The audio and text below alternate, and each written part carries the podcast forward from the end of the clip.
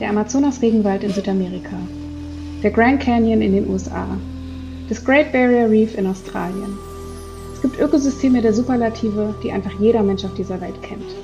Und dann gibt es die kleinen Geschwister, die oft in ihrem Schatten stehen und trotzdem genauso wichtig sind für Artenvielfalt und Klimaschutz. Das ist der Überleben-Podcast des WWF. Ich bin Ineke Sass und heute widmen wir uns einem dieser unbekannten Naturparadiese, dem Cerrado in Brasilien. Sie ist die artenreichste Savanne der Welt, die Wasserquelle Brasiliens und verschwindet in einem kaum fassbaren Tempo. Grund?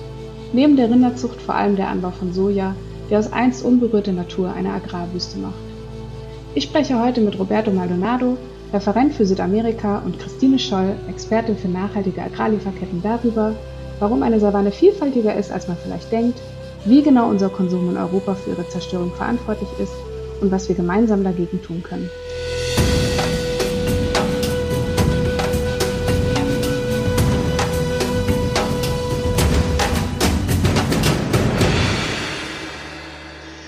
Sehr schön. Hallo Roberto, hallo Christine. Sehr schön, dass ihr heute da seid und euch die Zeit nehmt, damit wir ein kleines Scheinwerferlicht auf einen Ort werfen können, der hier in Deutschland und Europa nicht so wirklich bekannt ist. Aber bevor wir in die Details einsteigen, würde ich gerne noch mal kurz zu euch kommen. Vielleicht könnt ihr euch einmal kurz vorstellen und erzählen, was ihr beim WWF denn genau macht. Christine, magst du anfangen? Ja, klar, gerne. Hallo Inike, danke für die Einladung in den Podcast. Mein Name ist Christine Scholl und ich bin Referentin für nachhaltige Agrarlieferketten beim WWF Deutschland. Ich arbeite seit fast fünf Jahren beim WWF und beschäftige mich vor allen Dingen damit, wie Lieferbeziehungen, Handelsbeziehungen nachhaltiger gestaltet werden können und wie dort äh, menschenrechtliche als auch Umweltsorgfaltspflichten umgesetzt werden können. Und ich bin der Roberto, Roberto Maldonado. Danke, Ineke. Ich bin Diplom-Forstwirt und bin Südamerika-Referent des WWF Deutschland seit 2007. Wir arbeiten neben Brasilien seit sehr lange schon in Bolivien, Peru, Ecuador und Kolumbien zu Schutzgebieten, zu indigene Territorien, zu klimarelevante Fragen und Treibern, wozu natürlich leider auch die Landwirtschaft gehören. Super, vielen Dank und sehr schön, dass ihr da seid. Meine erste Frage ist noch nicht so richtig inhaltlich, sondern eher so linguistischer Natur. Also ich würde jetzt ganz stumpf einfach Cerrado sagen, weil wird ja mit zwei R geschrieben.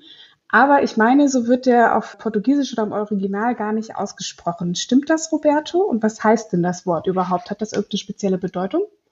Ja, ähm, die portugiesische Sprache in Brasilien sehr nasal, also man spricht es ein bisschen anders auf. Cerrado würde man in Brasilien dazu sagen und das Wort gibt es auf Portugiesisch eigentlich nicht. Das ist eigentlich eine Einführung oder eine Überführung eines spanischen Wortes, nämlich cerrado und das bedeutet geschlossen. Und damit beschreibt das im Prinzip die Begegnungen oder die Erfahrungen, die die ersten Europäer, das waren eben Spanier, die die vor Ort gemacht haben und eine Vegetation gefunden haben, die geschlossen war. Man kann, man kann da nur sehr schwer durchlaufen, durchwandern und deswegen haben wir die, diese Vegetation, die kein Regenwald oder Urwald ist, ähm, Cerrado genannt, weil es eine geschlossene Vegetation darstellte, sehr buschig, sehr hartes Holz, zum Teil dornig und war sicherlich nicht angenehm, da durchzuwandern. Ah, spannend. Das ist auch die perfekte Überleitung zur nächsten Frage. Denn wir wissen ja, Cerrado ist eine Savanne sozusagen offiziell. Unter Savanne stellen sich die meisten hier in Deutschland wahrscheinlich so ödes Buschland vor oder sie haben so König der Löwen im Kopf, wo die Giraffen majestätisch vom Sonnenuntergang dann durch die Gegend laufen. Du warst ja schon viel vor Ort, wenn ich das richtig in Erinnerung habe, warst live da. Wie kann man sich den Cerrado denn vorstellen? Denke mal, als wichtigstes ist erstmal festzuhalten, dass es nicht den Cerrado gibt. Das ist ein Biom und zwar das zweitgrößte in ganz Südamerika. Nur um eine Größenordnung zu haben, der Cerrado ist größer als Deutschland, Spanien, England, Frankreich und Irland zusammen. Das heißt, was man vor Ort vorfindet, ist nicht einheitlich. Es ist eine wunderschöne Landschaft. Es gibt Graslandschaften im Cerrado. Es gibt eine Savanne, das heißt Gräser mit einzelnen Bäumen. Es gibt Galeriewäldern, aber es gibt auch zum Teil äh, geschlossene Wälder. Und ähm, wenn man den Cerrado durchlaufen wollte, müsste man eine Strecke, zum Beispiel, müsste man eine Strecke durchlaufen, die so lang ist wie von Berlin bis nach Island, über 2000 Kilometer. Wow. Das heißt, würdest du sagen, Savanne ist gar nicht der richtige Begriff, um das zu beschreiben? Doch, ich, doch, es ist eine, eine Grasverwanne oder eine Waldverwanne. Ähm, das würde schon passen, um das, um versuchen, es zusammenzufassen. Man muss aber einfach, einfach wissen, dass je nachdem, wo man ist, Höhenlagen auch, es geht bis auf 1600 Meter, man sehr unterschiedliche Vegetationsformen vorfindet. Okay, verstehe. Das passt dann auch zur nächsten Frage. Ich habe nämlich gelesen, dass der Cerrado auch der Wald, der auf dem Kopf steht, genannt wird. Warum? Zu Recht. Es ist ein relativ trockenes Gebiet. Das heißt, die Trockenheit äh, erstreckt sich über sieben, acht Monate. Das bedeutet, die Bäume müssen äh, sicherstellen, dass sie immer an Wasser kommen. Und das führt dazu, dass deren Wurzeln bis zu 30, 40 Meter tief in den Boden eindringen. Und das bedeutet wiederum, dass ungefähr 70 Prozent der Biomasse des Cerrados unterirdisch ist. Das sind im Prinzip ja, die, das Wurzelwerk, die diese Bäume brauchen, um unter lokalen Bedingungen, Niederschlag und ähnliches überhaupt überleben zu können. Mhm. Und ich habe ebenfalls gelesen, dass der Cerrado sehr, sehr wichtig für die Flüsse in Brasilien ist oder als wichtige Wasserquelle dient. Kannst du dazu ein bisschen was erzählen? Nicht nur für Brasilien. Ähm, der Cerrado ist, stellt neben den Anden natürlich auch die wichtigsten Quellen des gesamten Kontinents dar. Sowohl die Flüsse, die nach Süden fließen, im Rio de la Plata, den Paraná-Fluss, als auch die Flüsse des Amazonasbeckens haben zum großen Anteil deren Ursprung in den Hochebenen des Cerrados. Und jeder weiß, wer die Flussquellen nicht schützt, hat ein großes Problem, was die Wassermenge und was die Wasserqualität betrifft. Das heißt, ohne den Cerrado gäbe es dann sozusagen auch den Amazonasfluss irgendwann nicht mehr? Nicht so, wie wir ihn kennen. Und ohne den Cerrado hätte Brasilien nicht seine herausragende Rolle, dazu kommt sicherlich Christine gleich noch, äh, bezüglich einer Agrarnation, ähm, die überwiegend deren, ja, deren, deren Hauptexportgut sind Agrarprodukte. Wenn sie den Cerrado vollends zerstören, haben sie damit ein Problem und könnten deren Hauptwirtschaftszweig wahrscheinlich nicht mehr halten. Verstehe. Wir greifen jetzt schon so ein ganz bisschen, spoilern wir in die Richtung Zerstörung, aber bevor wir zu den schlimmen Seiten sozusagen kommen, würde ich gerne nochmal auf das äh, Schöne zurückkommen. Beim Cerrado wird ja viel der Begriff artenreichste Savanne der Welt genannt. Ich finde persönlich, das ist ein Superlativ, da kann man sich dann konkret gar nicht so viel drunter vorstellen. Also gibt es dazu Zahlen, über was für Arten sprechen wir hier? Gibt es sowas wie die Big Five des Cerrados, irgendwelche ikonischen Tiere, Pflanzen, ähm, die, die nur da vorkommen oder die besonders wichtig sind oder für die eben dieser Lebensraum besonders wichtig ist? Ja, der Ferrado ist die, ist die älteste und artenreichste Savanne der Welt, äh, sehr stark, sehr stark bedroht, aber in deren natürlichen Ursprung ist sie äh, bekannt, zum Beispiel für den Mähnenwolf oder den Ameisenbär oder den Riesengürteltier, um ein paar Beispiele zu nennen. Die Aras kann man im Vorort unglaublich schön beobachten, aber es gibt auch andere Arten, wie zum Beispiel Tapire, die vor Ort vorkommen ähm, und zahlreiche mm, ja, Reptilien und andere Vogelarten. Hast du denn eine persönliche Erinnerung oder irgendeine also was hat dich denn persönlich am meisten beeindruckt, vielleicht auch als du das erste Mal im Cerrado warst und das live gesehen hast?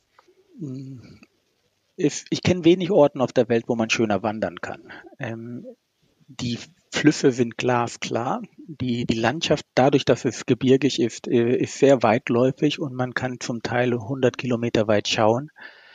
Das ist eine Erfahrung, die man so in vielen anderen Teilen Südamerikas, im Amazonas zum Beispiel, nicht hat. Und dadurch, dass es wenig regnet, ist, es, ist der Himmel eigentlich immer blau. Und ja, es zum Wandern zum Beispiel. Es ist ein fantastischer Ort. Es gibt auch sehr viele Ruinen oder Relikt von indigenen Völkern, Wandmalereien und ähnliches, die man in diesen Schluchten und, und Flussflüssen entlang des, des Cerrados und deren Gebirgskette sehen kann unbekannt. Die dazugehörigen Wasserfälle, das heißt, man wandert und schwimmt äh, alle Nase lang, ist eine Erfahrung, die man nicht missen will, wenn man sie einmal gemacht hat. Okay, das klingt wirklich beeindruckend. Du hast gerade den Amazonas-Regenwald genannt. Das ist ja so äh, das Ökosystem sozusagen, das, glaube ich, weltweit jeder kennt und auch dessen Bedeutung jeder kennt, ähm, so als die Lungen unseres Planeten. Aber ich kann mir vorstellen, dass eben so Ökosysteme wie das Cerrado im Kampf gegen die Klimakrise und für den Erhalt der biologischen Vielfalt genauso wichtig sind oder vielleicht nochmal eine andere wichtige Komponente reinbringen. Wie siehst du das denn?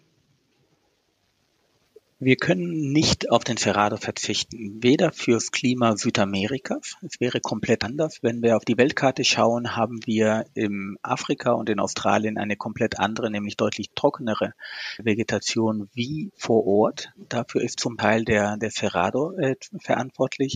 Zum Beispiel werden entspringen dort 40 Prozent aller Flüsse des Landes. Das heißt, der Cerrado sorgt zum Teil für, deren, für den, den Klima selber. Der Cerrado ist auch wichtig, weil er so groß ist. Wir hatten schon gesagt, dass er über zwei Millionen Quadratkilometer groß ist und leider wird er schneller äh, zerstört, entwaldet, verbrannt als der Amazonas selber. Aufgrund der Größe haben wir es hier mit der Freisetzung von CO2, also die Biomasse verbrennt und, und setzt CO2 frei, zu tun, die jegliche Klimaziele gefährden und somit weit über die Folgen in Südamerika hinausgehen. Der Cerrado ist aber auch, wie du gerade gesagt hast, Ineke, eine, eine extrem artenreiche Landschaft. Das artenreichste, die artenreichste Savanne der Welt. Wir haben hier ein Endemismusvorkommen, der sehr hoch ist. 32 Prozent der Arten, die wir vor Ort finden, leben nur dort. Und umso stärker wir diesen, den Cerrado zerstören und die Reste fragmentieren, haben wir immer weniger von diesen Arten. Die sind nicht nur vom Aussterben bedroht, sondern sterben jetzt schon zum Teil aus. Und der Cerrado ist aber nicht zuletzt wichtig für die traditionellen Völker, die es vor Ort gibt. Neben den Indigenen gibt es auch andere traditionellen Völkern, zum Beispiel die Quilombolas. Das sind traditionelle Gruppen von ehemaligen schwarzen Sklaven, die von der Küste ins Landeinnere geflüchtet sind vor Jahrhunderten von Jahren und sich mittlerweile an diese Landschaft angepasst haben und komplett neue Kulturformen herbeigebracht haben. Und wie gesagt, es gibt auch indigene Völker vor Ort. Noch leben dort äh, über 80 Völker unterschiedlicher Art. Vielleicht kennst du den Xingu, das größte indigene Komplex der Welt. Der ist auch zum Teil im Cerrado und extrem wichtig für den Fluss, aber für die Menschen vor Ort insbesondere. Du hast gerade schon gesagt, der Cerrado wird schneller zerstört als der Amazonas-Regenwald. Ich habe gelesen, die Hälfte ist schon verschwunden und es stehen nur ein Prozent der Fläche unter Schutz oder zwei bis fünf, also auf jeden Fall eine sehr, sehr, sehr verschwindend geringe Fläche. Warum? Also was ist denn genau das Problem? Warum ähm, wird der Cerrado in so großem Ausmaß platt gemacht, sage ich jetzt mal ganz überspitzt? Weil es ein gutes Geschäft ist, ähm, weil wir gerne billiges Fleisch essen, weil die Brasilianer sehr gerne Rinderfleisch essen. Man kann vor Ort agroindustrielle Landwirtschaft betreiben, die sehr, sehr lukrativ ist. Und Land ist zum Teil noch äh, Staatsgebiet. Das heißt, es gibt einen sehr hohen Anteil an Landgrabbing, Landraub. 90 Prozent der Entwaldung ist äh, im Cerrado oder in Brasilien illegal. Das heißt, dahinter steckt auch wirklich ein milliardenschweres Geschäft, um Land zu klauen. Das geschieht nicht immer friedlich. Da sind sehr viele Menschenrechtsverletzungen damit verbunden. Und weil das Gebiet so attraktiv ist und so lukrativ ist, haben wir die Situation, die du gerade besprochen hast. Es ist zum Glück ein bisschen mehr, aber eben definitiv zu wenig. Ungefähr acht Prozent sind geschützt im Cerrado. Unter einen strikten Schutz sind es circa drei Prozent. Soll heißen, wir stehen hier vor einer sehr, sehr große Herausforderungen, wenn wir zum Beispiel die Ziele der CBD, der Konvention für Artenvielfalt, erreichen wollen, um 30 Prozent des Cerrados zu schützen, für die Natur, für das Klima und für die indigenen und traditionellen Völker. Diese Herausforderung hat der WWF angenommen, aber ist sehr, sehr schwer.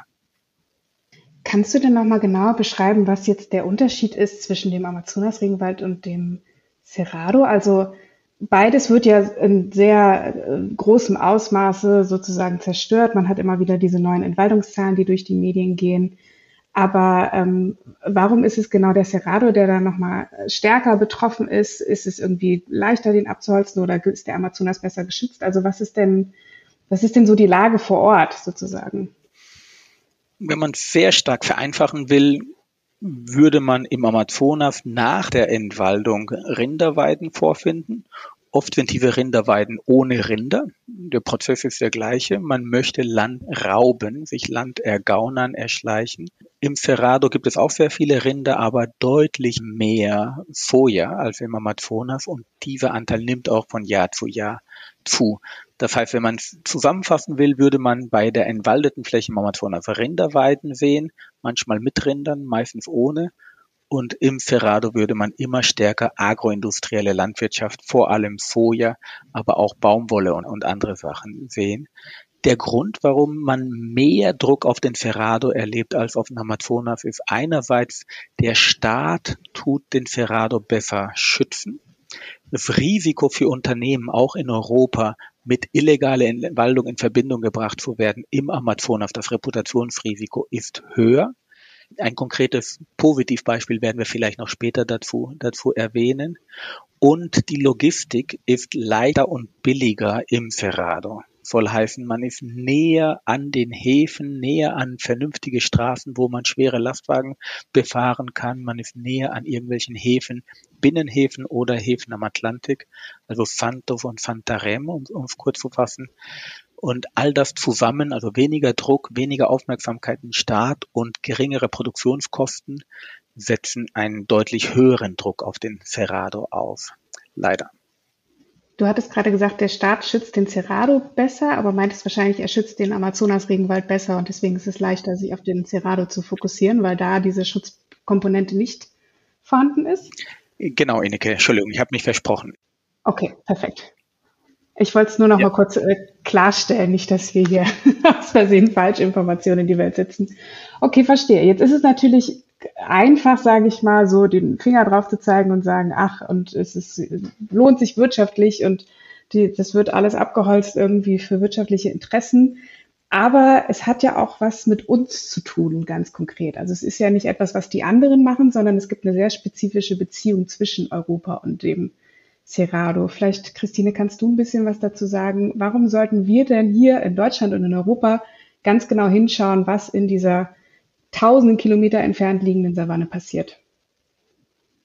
Ähm, ja, Roberto hat es ja gerade schon ausgeführt, obwohl der Cerrado weit weg ist und auch recht unbekannt ist, gibt es eigentlich eine ziemlich enge Beziehung zwischen der EU zwischen Deutschland äh, und Brasilien, im Speziellen dem Cerrado. Und diese Verbindung ähm, kommt vor allen Dingen über den Handel mit Agrarrohstoffen, also über die Agrarlieferketten zustande. Auf der einen Seite ist eben die EU einer der größten Verbraucher von Soja. Roberto hat es eben auch schon gesagt, dass Soja vor allen Dingen in den Futtertrögen landet, also hier bei uns in den Einkaufsregalen dann quasi indirekt in tierischen Produkten, vor allen Dingen in Fleisch, aber auch in Milchprodukten, etc. dann wiederzufinden ist. Und ähm, das ist quasi die Seite von uns als einen der größten Verbraucher von Soja. Und Brasilien auf der anderen Seite ist eben der größte Produzent von Soja weltweit. Und so entsteht halt diese sehr enge Beziehung zwischen Cerrado auf der einen Seite und Deutschland beziehungsweise der EU auf der anderen Seite. Und ähm, das wurde eben auch schon mal erwähnt. Für den Sojaanbau werden eben täglich Flächen umgewandelt, vor allen Dingen in Acker- und Weideflächen. Und dadurch geht eben die biologische Vielfalt vor Ort verloren. Es wird sehr viel äh, CO2 freigesetzt. Das heißt, der Klimawandel wird weiter vorangetrieben. Aber auch Lebensräume werden zerstört für äh, die Tier- und Pflanzenarten, die Roberto eben ja schon erwähnt hat, aber auch natürlich für die Menschen vor Ort. Und wir importieren hier das Soja vor allen Dingen, um es zu verfüttern. Und ähm, damit importieren wir eben auch die Umweltzerstörung an anderen Orten der Welt. Das heißt, ganz vereinfacht gesagt, weil wir hier in Europa billiges Fleisch essen wollen, wird auf der anderen Seite der Welt die Natur zerstört. So könnte man das kurz und knapp zusammenfassen. Das ist tatsächlich so, weil diese Flächen werden, ähm, auf diesen Flächen wird eben Soja produziert für die Tierfütterung, nur ein ganz geringer Anteil, ähm, ja, kommt drauf an, welche Regionen man sich der Welt anschaut, aber bis fünf bis zehn Prozent des Sojas landet nur auf den Tellern von Menschen und der restliche Teil, also ein kleiner Anteil landet auch noch im Tank, aber der restliche Anteil äh, landet vor allen Dingen in den Futtertrögen bei der Tierzucht. Genau. Das heißt, dieser Mythos und dieser Spruch, den wahrscheinlich jede Veganerin, äh, Vegetarierin kennt, so von wegen, haha, für deine Sojamilch wird der Regenwald abgeholzt, das stimmt gar nicht? Nee, das ist eigentlich total irreführend tatsächlich, weil das Soja, was dann nachher bei uns auf dem Teller landet als Tofu oder eben ähm, im Kaffee als äh, Sojamilch, wird, wenn wir es hier kaufen, vor allen Dingen auch in der EU produziert, ist meistens auch zertifiziert, also ähm, häufig bio oder ähm, hat eine andere Zertifizierung und steht deshalb eigentlich nicht mit der Entwaldung, vor allen Dingen nicht mit der Entwaldung in Brasilien in Verbindung, genau. Dann kann ich ja jetzt weiterhin sehr beruhigt morgens meinen Sojajoghurt jetzt mit den Erdbeeren der Saison essen sozusagen. Ja, ich glaube, das ist eine ganz gute Kombination tatsächlich. Damit verringerst du auf jeden Fall den äh, Druck auf die wichtigen Ökosysteme in Brasilien und auch auf die Ökosysteme an anderen Orten der Welt. Sehr gut, das ist doch gut zu hören. Jetzt habe ich gelesen, für den Amazonas-Regenwald gibt es ein Sojamoratorium seit 2006, das den Handel von Soja, das in Verbindung genau mit Entwaldung, Sklavenarbeit, Menschenrechtsverletzungen steht, verbietet. Seitdem sind wohl auch die Abholzungsraten zumindest für den Sojaanbau deutlich zurückgegangen. Gibt es sowas denn nicht auch für den Cerrado? Und wenn nein, warum nicht? Oder könnte man sowas auch irgendwie ähm, initiieren oder umsetzen, damit eben System, Ökosysteme wie der Cerrado ebenfalls geschützt sind? Ähm, das gibt es nicht. Wir versuchen zusammen mit zahlreichen anderen Organisationen was Ähnliches aufzubauen, aber hoffentlich werden wir bald einen, einen gesetzlichen Rahmen dazu bekommen. Vielleicht kann da Christine gleich noch etwas dazu sagen. Warum es das nicht gibt, ja, ist letztendlich eine wirtschaftliche Frage. Es ist für die Soja-Industrie oder Soja-Lieferkette oder ein Oligopol, den wir vor Ort vorfinden. Sechs Händler kontrollieren mehr oder weniger den gesamten Sojamarkt in Brasilien. Für die ist es leichter, Reputationsschäden und gute Geschäfte zu machen, indem man trennt und Soja aus dem Amazonas aus dem Sortiment rausnimmt, solange man dann gute Geschäfte in ausreichendem Ausmaß mit jährlichen Wachstumsraten im Cerrado sicherstellen kann. Das heißt, es war einfacher, es im Amazonas durchzusetzen und jetzt müssen wir definitiv sicherstellen, dass das im Cerrado weitergeht, entweder über Gesetze oder wie im Sojamoratorium der Fall ist, ein freiwilliges, marktbasiertes Ansatz, was genau ein Ziel hat, die Entwaldung aus der Liefer herauszunehmen. Das ist gut. Das hat auch die Regierung Bolsonaros überlebt, aber ist höchstens der erste Schritt und das erste Mindeststandard, weil die Soja hat auch viele weitere Probleme, selbst wenn sie für keine Wälder oder Savannen zerstören. Verstehe. Jetzt haben wir viel über die Probleme gesprochen. Vielleicht ist es Zeit zu schauen, was, ob es Lösungen gibt oder was es für Lösungen gibt. Also was können wir denn tun, um sozusagen zu verhindern, dass dieser Wald oder diese Entwaldung hier in Europa auf unserem Teller landet?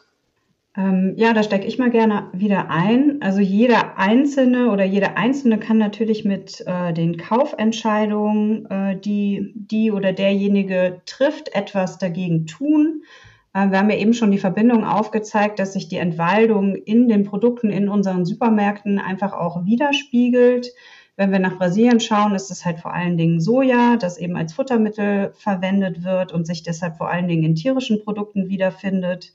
Aber eben auch Rinderprodukte selbst wie Fleisch oder auch Leder, was dann zum Beispiel zu Autositzen verarbeitet wird hängt mit äh, Waldzerstörung und Naturzerstörung vor allen Dingen in Südamerika und hier vor allen Dingen in Brasilien zusammen. In anderen Regionen der Welt sind es dann wieder andere Rohstoffe. In Asien rückt dann eher Palmöl in den Fokus. Da gibt es verschiedene Produkte, wo Palmöl drin ist. Also es geht wirklich von Margarine über Fertigprodukte hin zu äh, Shampoos oder auch Biosprit, wo dann eben Palmöl verwendet wird und wo eben auch Entwaldung dann enthalten sein kann.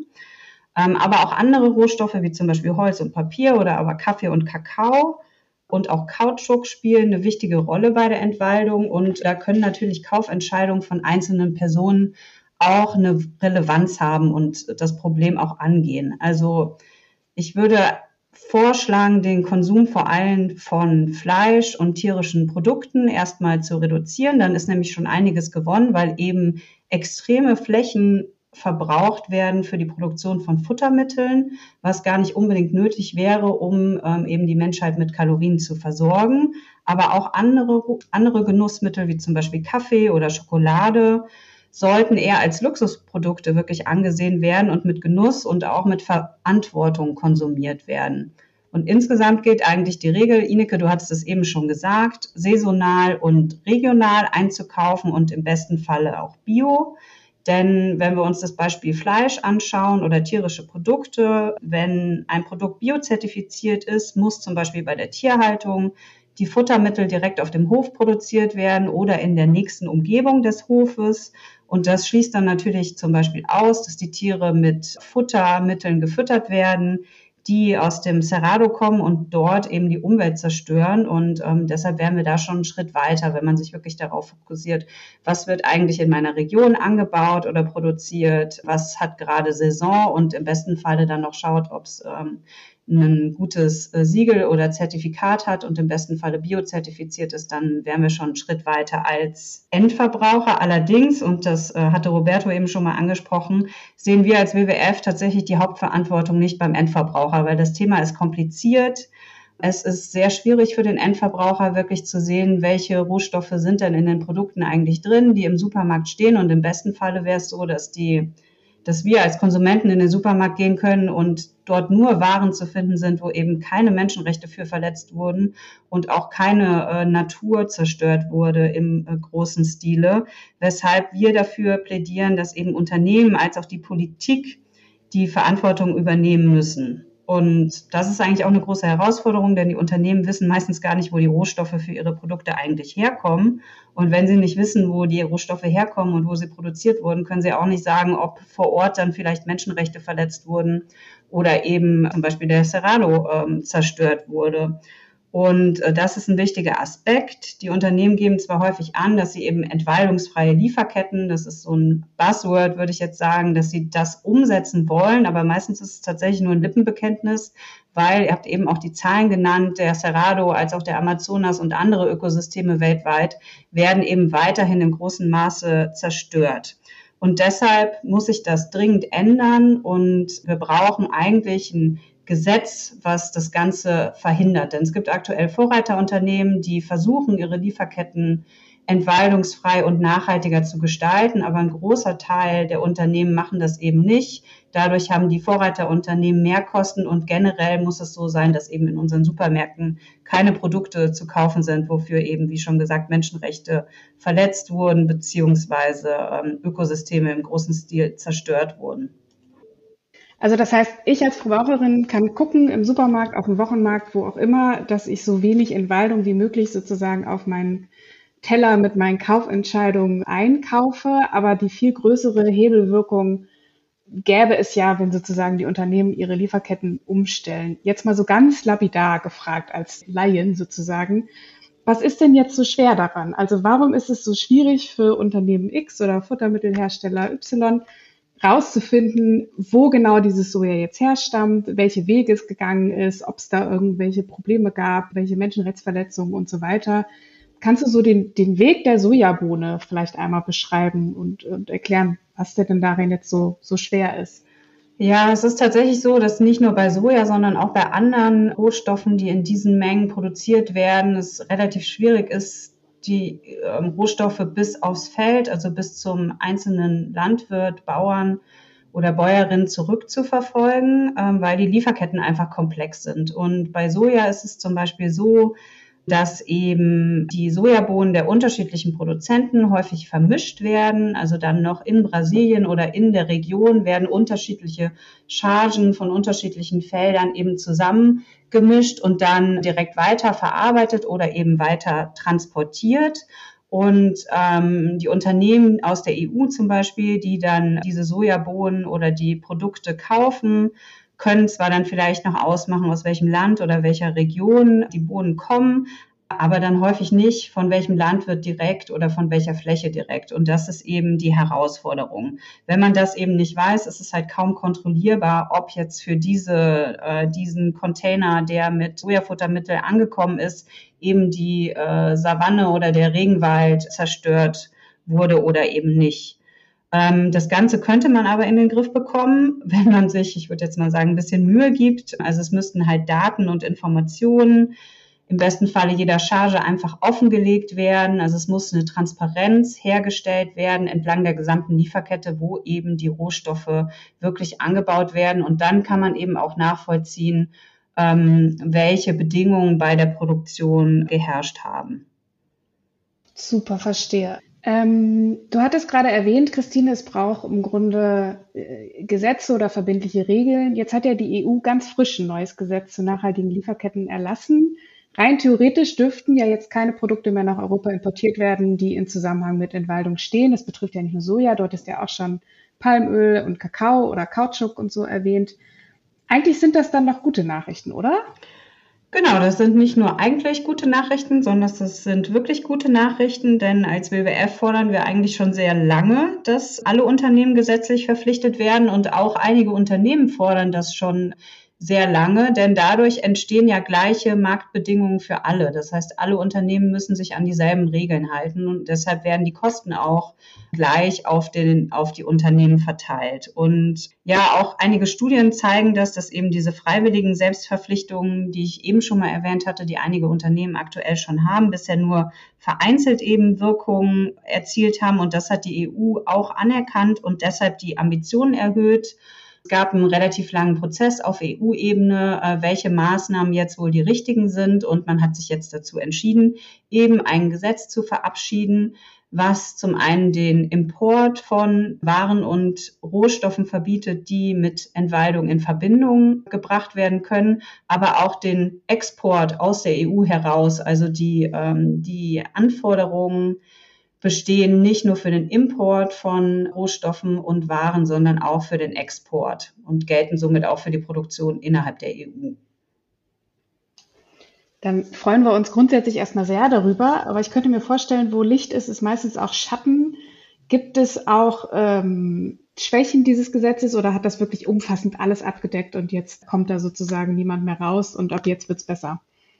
Ja, also es ist auf jeden Fall ein großer Fortschritt, dass es eben diese verbindliche Regel für alle Unternehmen gibt, aber es gibt äh, natürlich auch Schwächen, die wir bemängeln. Ein, ein großer Mangel macht sich auch am Cerrado deutlich. Also das Gesetz bezieht sich eben nur auf Wälder und nicht auf andere Ökosysteme. Also der Cerrado wäre per Definition eben nicht geschützt durch dieses Gesetz, genauso wenig wie andere wichtige Ökosysteme wie andere Savannen, Grasländer oder auch äh, Feuchtgebiete. Die fallen leider aus dieser Gesetzgebung raus. Ähm, zusätzlich fehlen uns die Finanzinstitute, die eben auch nicht unter diese Gesetzgebung fallen und weiterhin Projekte finanzieren dürfen, die ähm, zum Beispiel Wälder zerstören. Das ist auf jeden Fall auch ein Manko. Ähm, und was natürlich auch eine Herausforderung sein wird, ist dieses Gesetz eben umzusetzen. Das ist auch ein ganz wichtiger Aspekt. Da muss eben sichergestellt werden, dass eben genügend Kapazitäten bereitgestellt werden, um auch nachzuvollziehen und zu überprüfen, ob das Gesetz denn überhaupt eingehalten wird.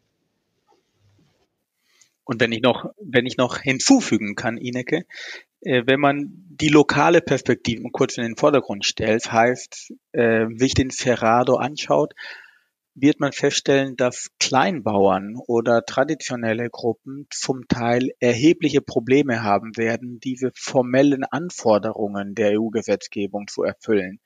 Das heißt, für den Cerrado oder im Fall von Kakao in anderen Teilen der Welt und andere Lieferketten, die wir eigentlich importieren nach Europa, werden wir es unter Umständen mit einem unbeabsichtigten Kollateralschaden haben bezüglich Kleinbauern.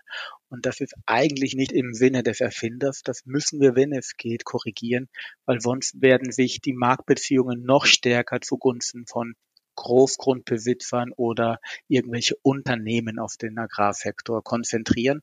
Und das ist sicherlich nicht so gewollt.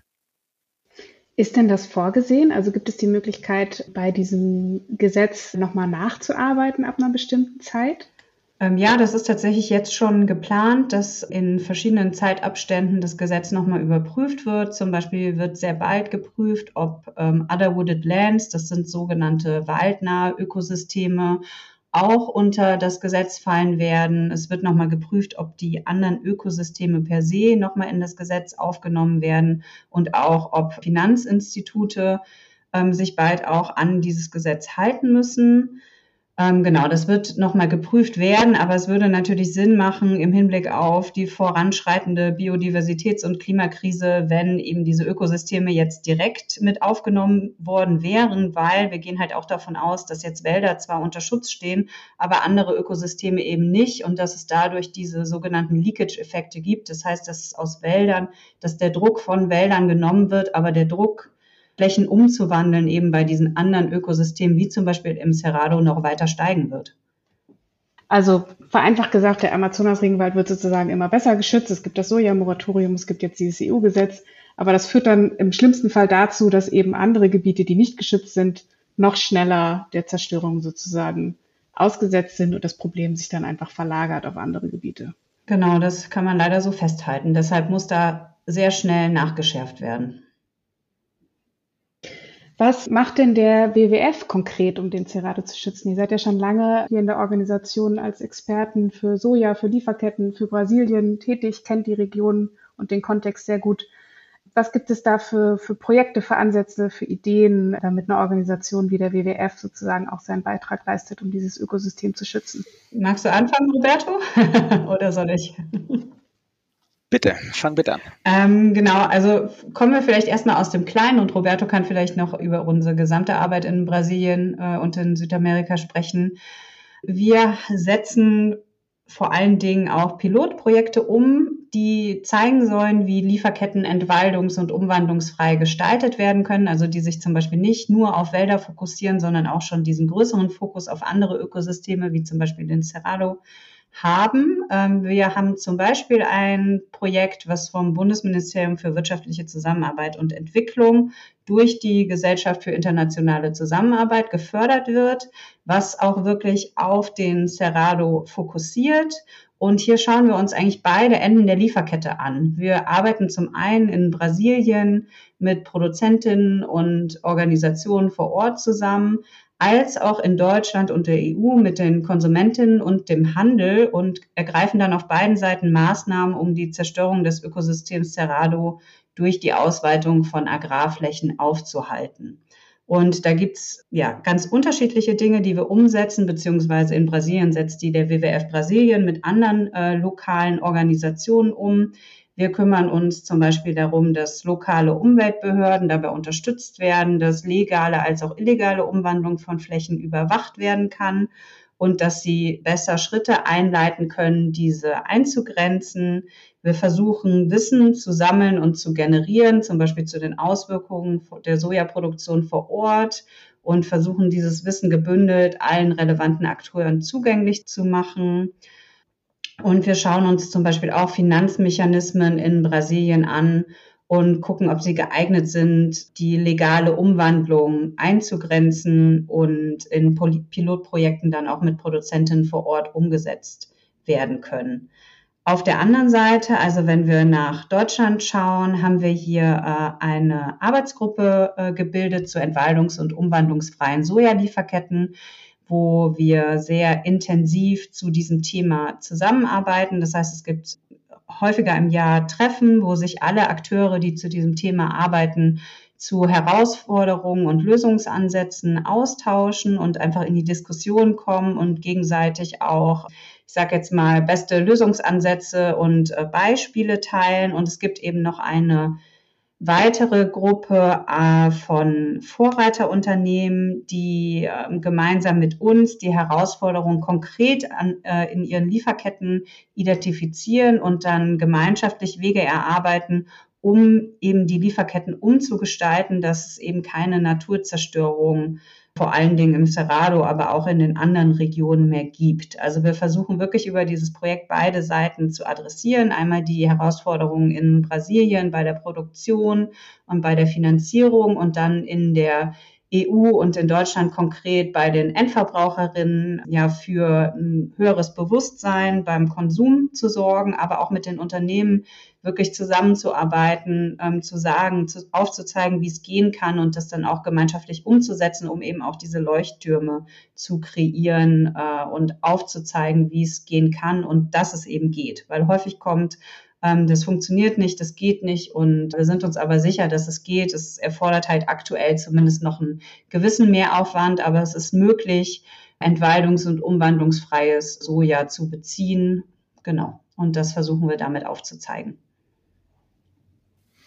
Ähm, das ist mit Sicherheit unser Schwerpunkt. Äh, äh, Im Rahmen dieses Projektes können wir wirklich sehr schnell sehr viel leisten.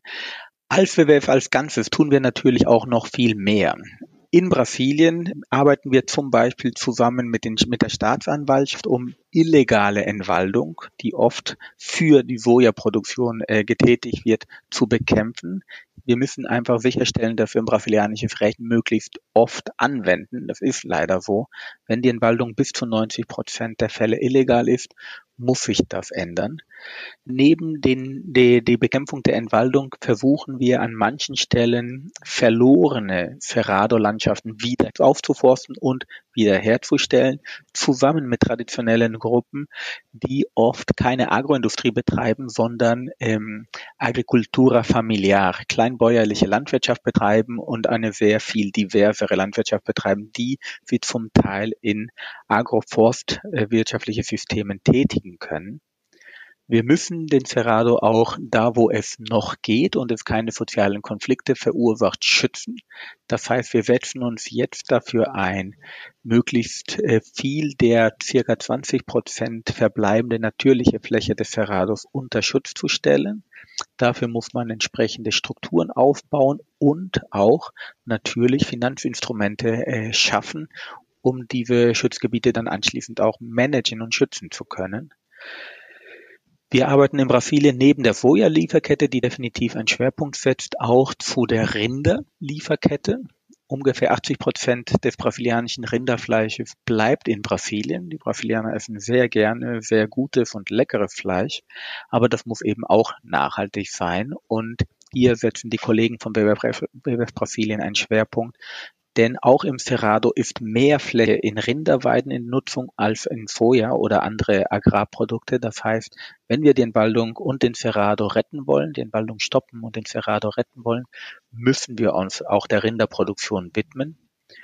Und neben der Arbeit, die wir zusammen mit den Kollegen in Brasilien umsetzen, müssen wir auch global handeln. Den Cerrado werden wir nicht nur durch Maßnahmen in Brasilien ähm, retten, wir arbeiten zum Beispiel mit dem Finanzsektor da, dazu, das meinte Christine auch schon, hat sie schon erwähnt, um die Finanzströme so zu gestalten, dass wir eben diese illegale, nicht nachhaltige Wirtschaftsformen nicht mit Finanzen ähm, unterstützen.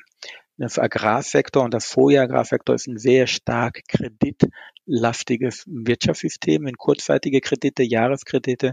Da müssen Mindeststandards eingeführt werden. Es kann nicht sein, dass sich Unternehmen aus Deutschland, Europa, USA und anderswo daran bereichern und den Status quo dadurch weiterhin finanzieren. Und zuletzt müssen wir an den Hauptplayern ran. Die meisten Händler sind, stammen aus den USA, aber es gibt eben auch einen, ein Händler kommt aus, aus Europa und das größte Händler überhaupt, Feuerhändler überhaupt, ist mittlerweile ein chinesisches Unternehmen. Das heißt, wir versuchen, Leakage zu verhindern und USA, Europa und China gemeinsam zu, zu adressieren, damit die Naturzerstörung im Cerrado verhindert wird. In dem Kontext kann man zum Beispiel die letzte Reise vom aktuellen Präsident erwähnen. Äh, er ist nach China gereist und sie haben eine chinesisch-brasilianische Deklaration verabschiedet, wo China zum ersten Mal die Legalität ernst prüfen will. Und wenn 90 Prozent illegal ist, könnten wir vielleicht da einen kleinen Hoffnungsschimmer vor Augen haben. Das ist jetzt äh, die perfekte Steilvorlage für meine Abschlussfrage, äh, Roberto. Ich würde gerne noch einen kleinen sozusagen politischen Ausblick jetzt zum Abschluss machen. Also seit Januar 2023 ist ja Lula als neuer Präsident im Amt. Nach äh, Bolsonaro ist er sozusagen ein bisschen der Hoffnungsträger dafür, dass die Zerstörung dieser besonderen Natur in Brasilien aufgehalten werden kann.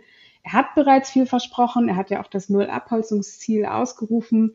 Gleichzeitig sind jetzt irgendwie vor kurzem neue Zahlen gemeldet worden vom Nationalen Weltraumforschungsinstitut INPE, ähm, neue Rekordzahlen für die Abholzung, insbesondere im Cerrado. Wie hat sich denn die Arbeit des WWFs verändert? Kann man das schon sagen in dieser kurzen Zeit unter dem neuen Präsidenten? Und glaubst du, dass er es schaffen wird, dieses Null-Abholzungsziel tatsächlich zu erreichen? Schwierige Frage. Ja, ob, ob er schaffen wird oder nicht, ähm, kann ich natürlich nicht beantworten. Aber es ist unglaublich erleichternd oder motivierend zu erfahren, dass er es überhaupt versuchen will oder bereits begonnen hat. Die, Im Umweltkontext kann man die Politik der Regierung Lulas mit einem Satz zusammenfassen. Die Entwaldung und Umwandlung zum ersten Mal im ganzen Land und nicht einen Schwerpunkt auf dem Amazonas zu stoppen. Das ist ein Ziel, die sich die Regierung gesetzt hat und wir als WWF können und wollen natürlich nach Kräften unterstützen und machen das gerade schon. Ich hatte ein paar Maßnahmen vorhin erwähnt. Er hat aber auch schon erste Signale gesetzt. Er hat zum ersten Mal indigene Territorien im Cerrado ausgewiesen. Das ist vor, vor Ewigkeiten nicht mehr geschehen. Alles hat sich vor allem auf Amazonas konzentriert in der Vergangenheit. Er hat die besagte brasilianisch-chilenische Deklaration mit vorangetrieben und er braucht Partner. Er hat auch schon mehrfach äh, international darauf hingewiesen, dass er das nicht alleine schaffen, schaffen wird. Das heißt, ich denke, auch die Bundesregierung kann sich jetzt die Frage stellen, wie kann die Bundesregierung jetzt schnell tatkräftig unterstützen, damit man die Uhr läuft, damit man die dreieinhalb Jahre, die wir jetzt Zeit haben, möglichst viele Fakten schaffen und die Entwaldung möglichst stark zurückfährt. Und was Lula auch gemacht hat, ist, ähm, er hat Signale gesetzt, zum Beispiel, dass er nicht nur die Schutzgebiete, sondern auch indigene Territorien im Cerrado erweitern will die, das neue Ministerium Brasiliens, das es zum ersten Mal gibt, das Ministerium für indigene Völker in Brasilien, setzt ein Augenmerk insbesondere auf den Cerrado und auf andere Biome, nicht auf den Amazonas. Lula unterstützt diesen Ziel natürlich, ist Teil deren, deren Administration und wir hoffen, dass wir möglichst viele Erfolge in den nächsten Monaten und zwei, drei Jahre erfahren werden. Das sind doch jetzt sehr schöne und hoffnungmachende Abschlussworte. Vielen Dank, ihr zwei, für das Gespräch. Ich habe auf jeden Fall viel gelernt. Mein Herz schlägt jetzt noch mehr für den Cerrado und ich hoffe, dass wir auch mit diesen Gesprächen wie diesem heute es äh, schaffen, dass vielleicht wir noch ein paar mehr Leute hier in Deutschland gewinnen, die den Cerrado genauso herzen wie wir. Also vielen lieben Dank euch. Vielen Dank. Tschüss. Danke dir, Inike. Ciao. Unberührte Naturparadiese gegen wirtschaftliche Interessen. Dieser Konflikt macht auch vor dem Cerrado nicht Halt. Dabei brauchen wir die Savanne dringend, wenn wir es mit dem Schutz des Klimas und dem Erhalt der Artenvielfalt ernst meinen. Ob wir sie retten können, hängt auch von uns in Europa ab. Unsere Kaufentscheidungen, die Gesetze, die hier erlassen werden und die Art und Weise, wie Unternehmen ihre Lieferketten gestalten, entscheiden darüber, ob der Cerrado bestehen bleibt oder ganz verschwindet. Das war der Überleben-Podcast vom WWF. Mein Name ist Ineke Sass. Ich bedanke mich fürs Zuhören und bis zum nächsten Mal.